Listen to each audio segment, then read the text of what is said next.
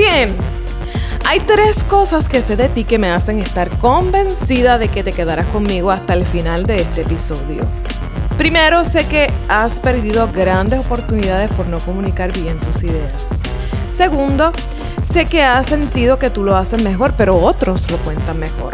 Y tercero, sé que estás cansado de intentar que otros te escuchen sin obtener los resultados que esperas. Pues si te has sentido así, bienvenido a mi podcast de Pisa y Comunicación. Soy Belma Hernández, estratega de comunicación y tu cómplice para escribir, hablar y persuadir estratégicamente hasta lograr incrementar tus clientes y seguidores. En el pasado episodio reflexionamos sobre lo siguiente. Muchas veces lo que hacemos, los productos o servicios que ofrecemos, podrían convertirse en soluciones extraordinarias en la vida de otros. Pero solo si lo contamos bien podrían volverse relevantes para quienes lo necesitan. En este capítulo te regalo los secretos para convertir lo extraordinario de ti en relevante para tu cliente. Cuando termines de escuchar este episodio comenzarás a ver lo que haces de forma distinta, comenzarás a proyectarte con intención y propósito. Será el inicio de la transformación de tu comunicación y créeme, tus clientes y seguidores lo van a notar. El tema del episodio de hoy es de lo extraordinario a lo relevante, segunda parte. Te invito a visitar mi página en la web belmahernandez.com en donde encontrarás herramientas útiles para ser un comunicador influyente. Antes de conversar sobre esas otras cinco acciones para convertirnos en relevantes para nuestro público objetivo, pasamos a ese segmento en donde seleccionamos una palabra que ha sido clave en el éxito de una empresa, producto, liderazgo. Conoceremos su contexto, su uso habitual y cómo logró convertirse en una palabra eficaz. Y la palabra eficaz del episodio de hoy es menos es más. Una frase que determinó la estética de la arquitectura contemporánea y que se adapta perfectamente a la arquitectura de un mensaje. Te doy solo un ejemplo sobre esta frase de que menos es más. Y te dejo con la curiosidad para que investigues más sobre esta frase. El discurso más importante de uno de los mejores oradores de la historia, Abraham Lincoln, duró tan solo tres minutos. Fue la piedra angular de su legado eh, y su gestión. Así que no siempre el mejor mensaje es el que más palabras utiliza, sino el que con pocas palabras logra ser más eficiente y cumplir el objetivo del portavoz. Recuérdalo, menos es más. Bien, en el episodio anterior dejamos establecido que para que la información que te compartiré tenga el efecto que esperamos, es importante que tú tengas muy claro que eres una persona extraordinaria y única.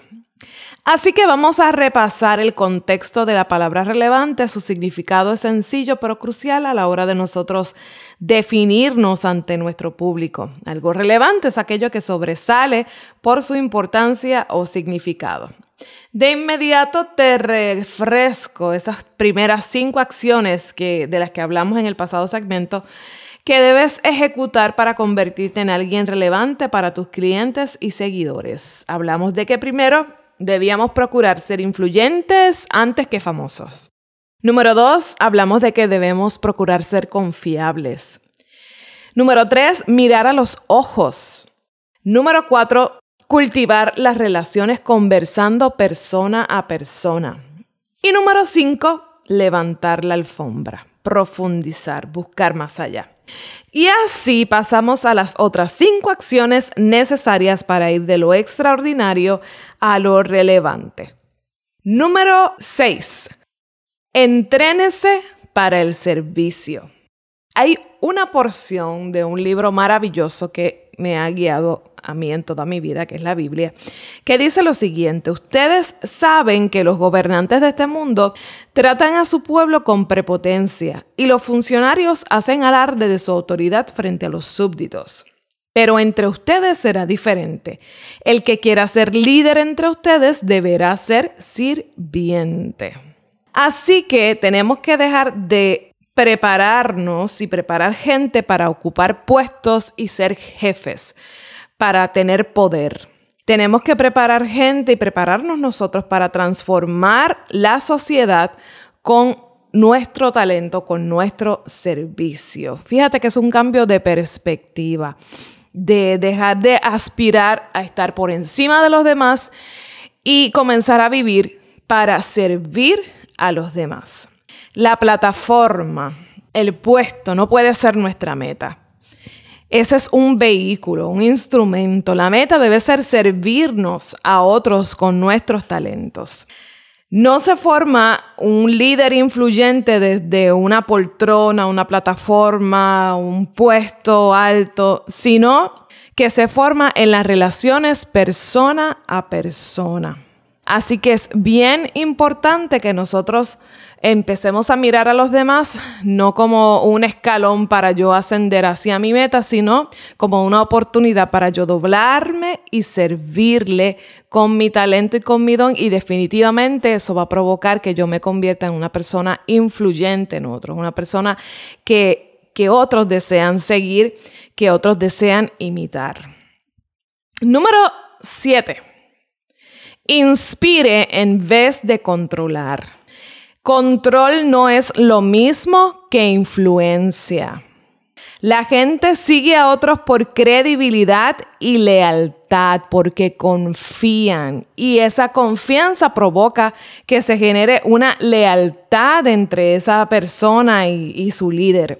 La credibilidad y la lealtad se construye en las conversaciones y las relaciones persona a persona sin imponer nuestro propio criterio. Los cambios pequeños pueden producir resultados grandes. Así que cuando nosotros podemos cambiar esa manera en que nos relacionamos con los demás, vamos a comenzar a experimentar cambios grandes en nuestra vida con esos pequeños cambios que comenzamos a hacer. Si no, fíjese en el apéndice de orientación de los barcos, son muy pequeños. Si no supiéramos nada de hidrodinámica, ¿hacia dónde moveríamos el timón si quisiéramos ir a la derecha?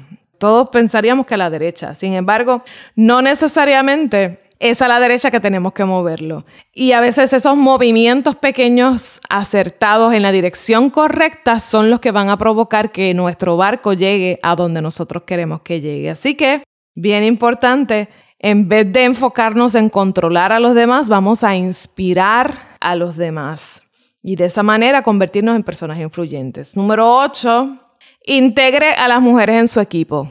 Si usted es mujer, búsquese otras mujeres que sean sus cómplices en sus proyectos, en sus metas. Y si usted es hombre, pues también busque a otras mujeres que se integren a, lo que usted quiere lograr. La influencia, yo, le, yo siempre digo que la influencia es femenina, por eso termina con A. y las mujeres vinieron con el don de ser influyentes en su paquete.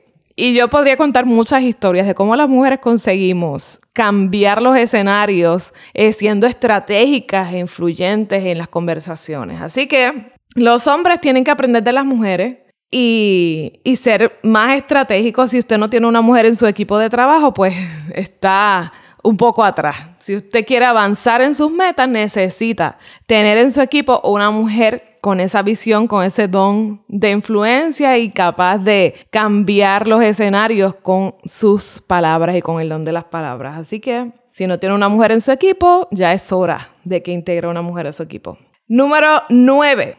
Converse, siempre converse. Mientras conversa, acostúmbrese a hacer preguntas, confirmar percepciones, observar y expresar lo que observa, utilizar las imágenes, se puede construir imágenes con las palabras. Si utilizamos las palabras estratégicamente, usted puede lograr que la gente visualice lo que usted está viendo dentro de usted. Así que utilice las palabras para construir imágenes sobre lo que usted quiere compartir, sobre lo que usted quiere decir. Si usted es líder, si usted es empresario, si usted es eh, artista, y usted no está cansado de comunicar, algo está haciendo mal. Porque la realidad es que cuando nosotros nos cansamos de decir, de compartir, de difundir nuestro mensaje, es cuando apenas la gente comienza a recibirlo y a entenderlo. Así que si usted no está cansado de hablar, si no está cansado de comunicar, pues algo está haciendo mal. Porque tiene que sentirse ese agotamiento, ese cansancio de, repetir lo mismo para que en ese, en ese punto la gente comience a entender y a recibir su mensaje. Antes de eso, difícilmente ocurre. Así que tome nota de eso y considere si no estoy cansado de repetir y decir y compartir y comunicar lo que hago, probablemente la gente no se está enterando de lo que yo hago.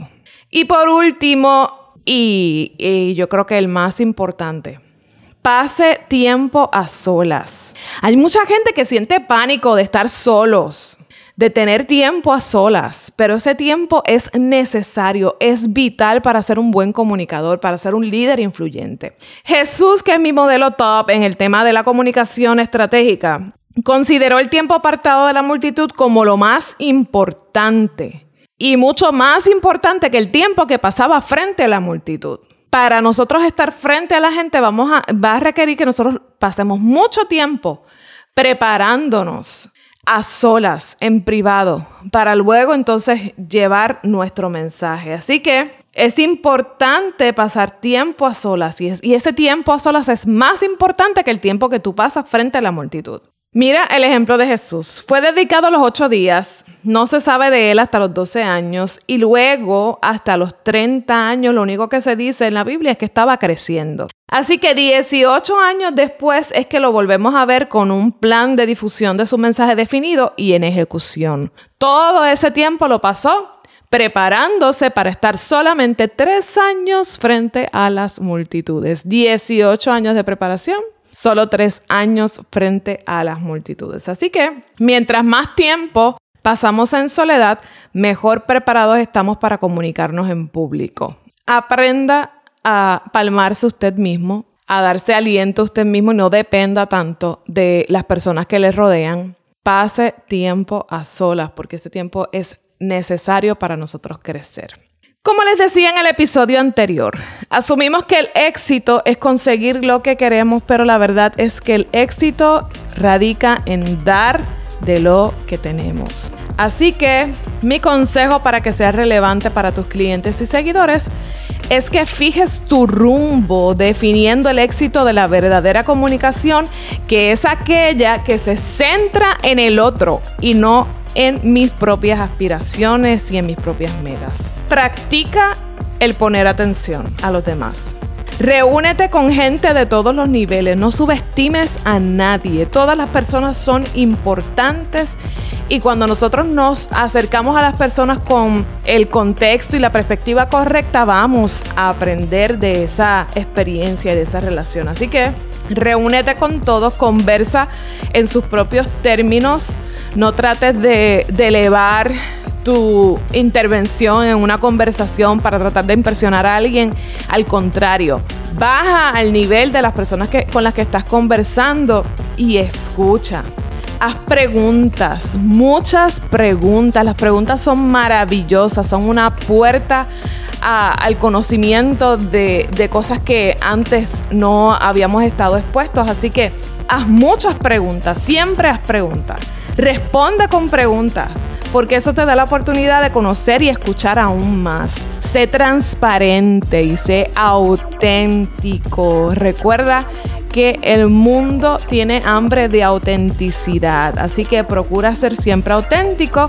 No temas decir lo que piensas por agradarle a alguien y cuenta historias. Las historias son poderosas para nosotros ilustrar el mensaje que queremos transmitir. Así que no importa la herramienta de comunicación que tú estés utilizando, siempre cuenta historias. Precisamente de contar historias vamos a hablar en el próximo episodio cuando entrevistaremos a un experto en oratoria y storytelling. Estoy tan feliz de haber compartido este tiempo contigo. Agradezco que me hayas acompañado y te espero en el próximo episodio en donde hablaremos de cómo utilizar la técnica del storytelling para aumentar tu influencia y por supuesto tus ventas. Te espero en el próximo episodio y recuerda que si te gustó este podcast, únete a las personas que ya han dejado su comentario y cinco estrellas en el Apple Podcast.